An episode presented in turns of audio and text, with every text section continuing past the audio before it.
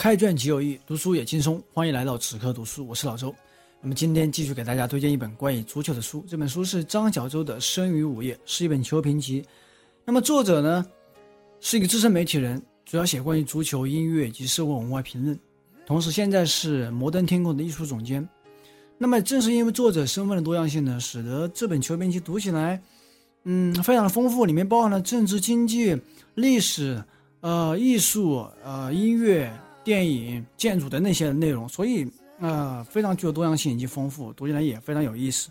同时，它的语言呢，有时候像散文一样非常富有诗意，有时候呢，又像评论一样非常的犀利，一针见血。那回到这个书本身，这本书为什么叫《生于午夜》？是因为这本书的第一篇文章里面写的是他去巴萨看球的一系列的呃见闻，里面有一篇小文章的标题就是《生于午夜》，里面有这么一段话，说诺坎普。上空的月亮和你的眼睛一样充血，成了午夜的太阳；而在无数个北京时空时间的午夜，巴萨成了我的太阳。那么，作为巴萨铁杆球迷的张小舟写这本书里面，当然少不了巴萨的内容。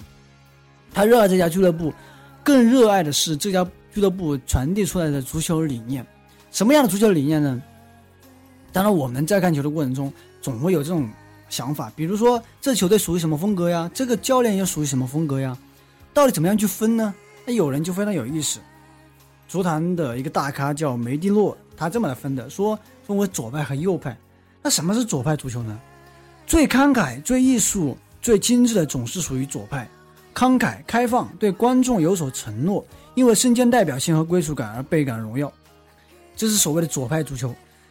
这个不是很好理解，那我们来看看右派足球什么样的呢？也就是它的对立面。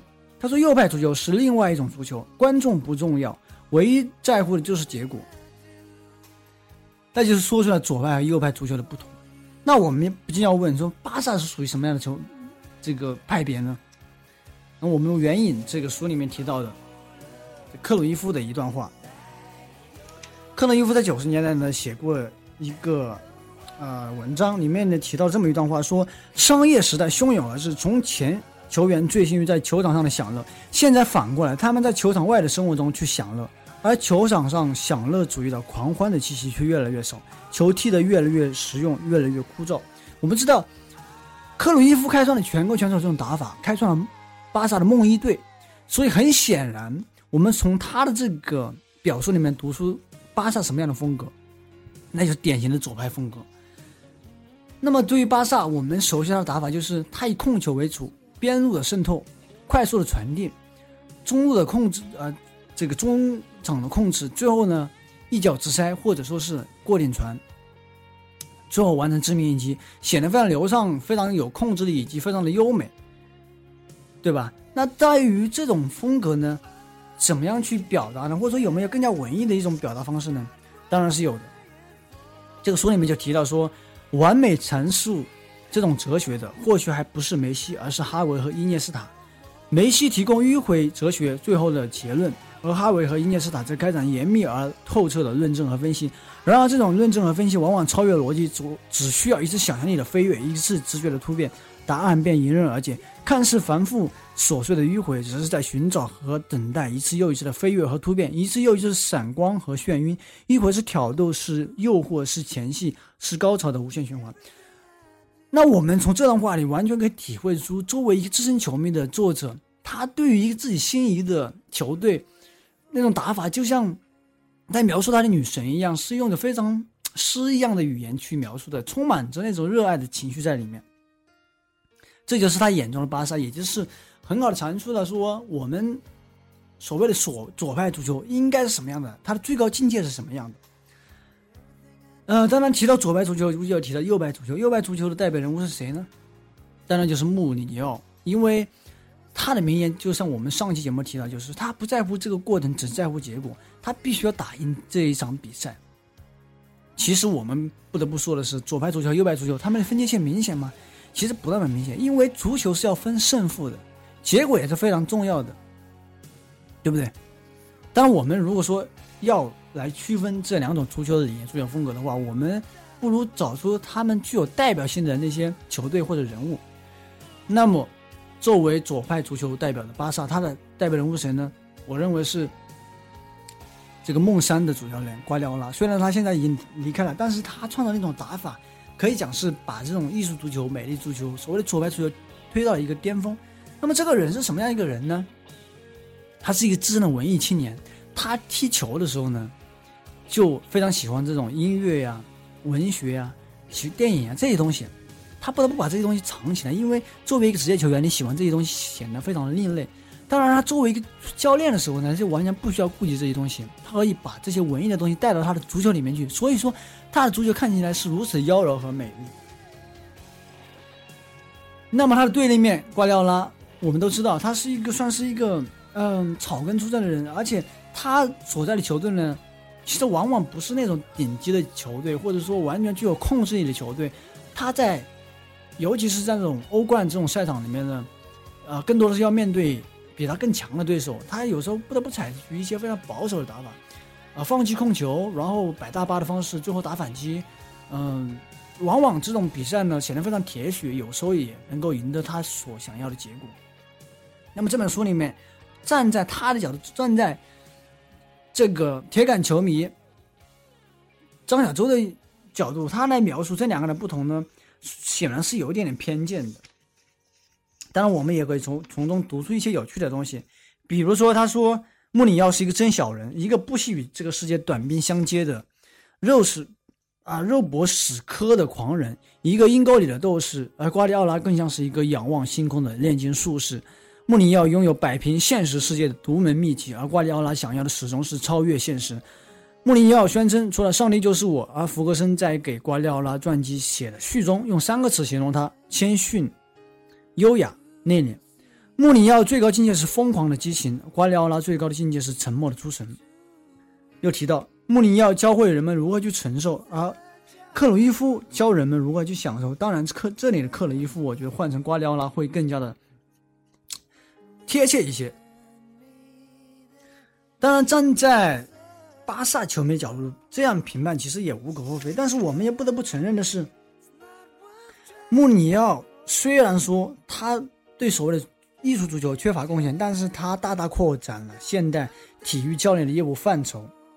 就说一个现代的教练必须向穆里尼奥看齐，成为一个传播学大师、诡辩术大师、心理学大师、成功学大师、阴谋论大师，必须兼具足球智商和生活情商。这个里面评价，我觉得也是非也是有很多嗯非常。贴切的地方的，虽然说作为一个巴萨球迷来评呢，中间会夹杂一点复杂的情绪，会夹杂一点，嗯，某种看不起的成分在里面。但是我觉得大体来讲呢，我们还可以看得到穆里奥是一个什么样的人。当然，对于足球而言，有过程和结果，对不对？那么到底是过程重要还是结果重要呢？其实结果才是最重要的。当然，你对他重视的程度。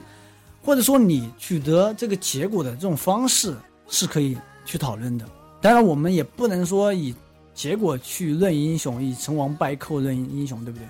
如果说这样的话，是不是会显得非常的、非常的狭隘，或者说少了一份欣赏足球的乐趣呢？可能对于左派足球而言呢，就是一个过程，他们呃显得更加的漂亮、更加流畅一些；而对右派足球而言呢，这个过程就不那么重要。啊，其实于我而言，左派足球和右派足球，我觉得都没有所谓的高低之分，只有看你个人的好恶，对不对？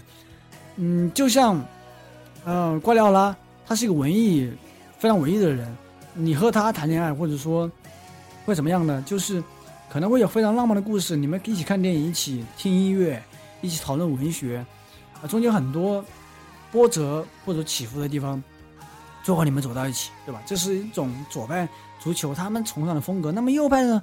可能穆里尼奥的形象是一个霸道总裁，他非常了解你想要什么，嗯，他也其实也非常忠诚，呃，但是他想到更多的是如何搞定你，对吧？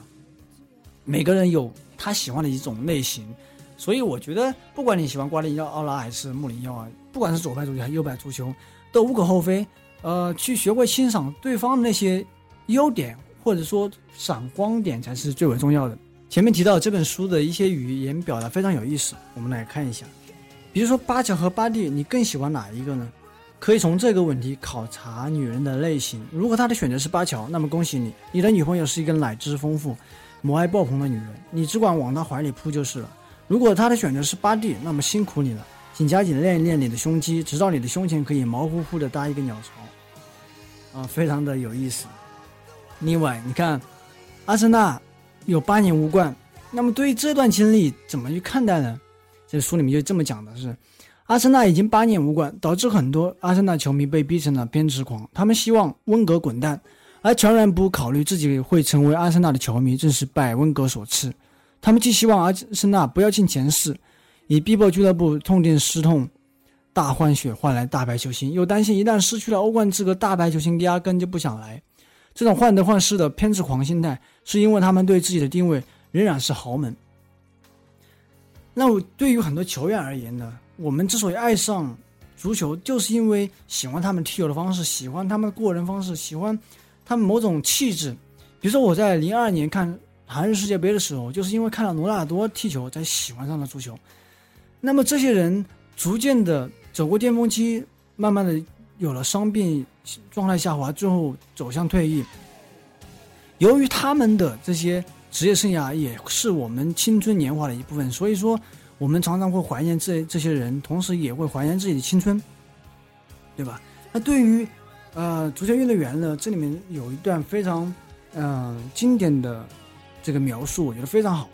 他说：“假如说人的上半身就像一封情书，那么下半身就是一封遗书了。运动员，尤其是足球运动员，便以最为决绝的方式来划分这一人生的楚河汉界。他们替我们提前挥霍青春，告别青春，提前替我们衰老，提前替我们叩问死神。”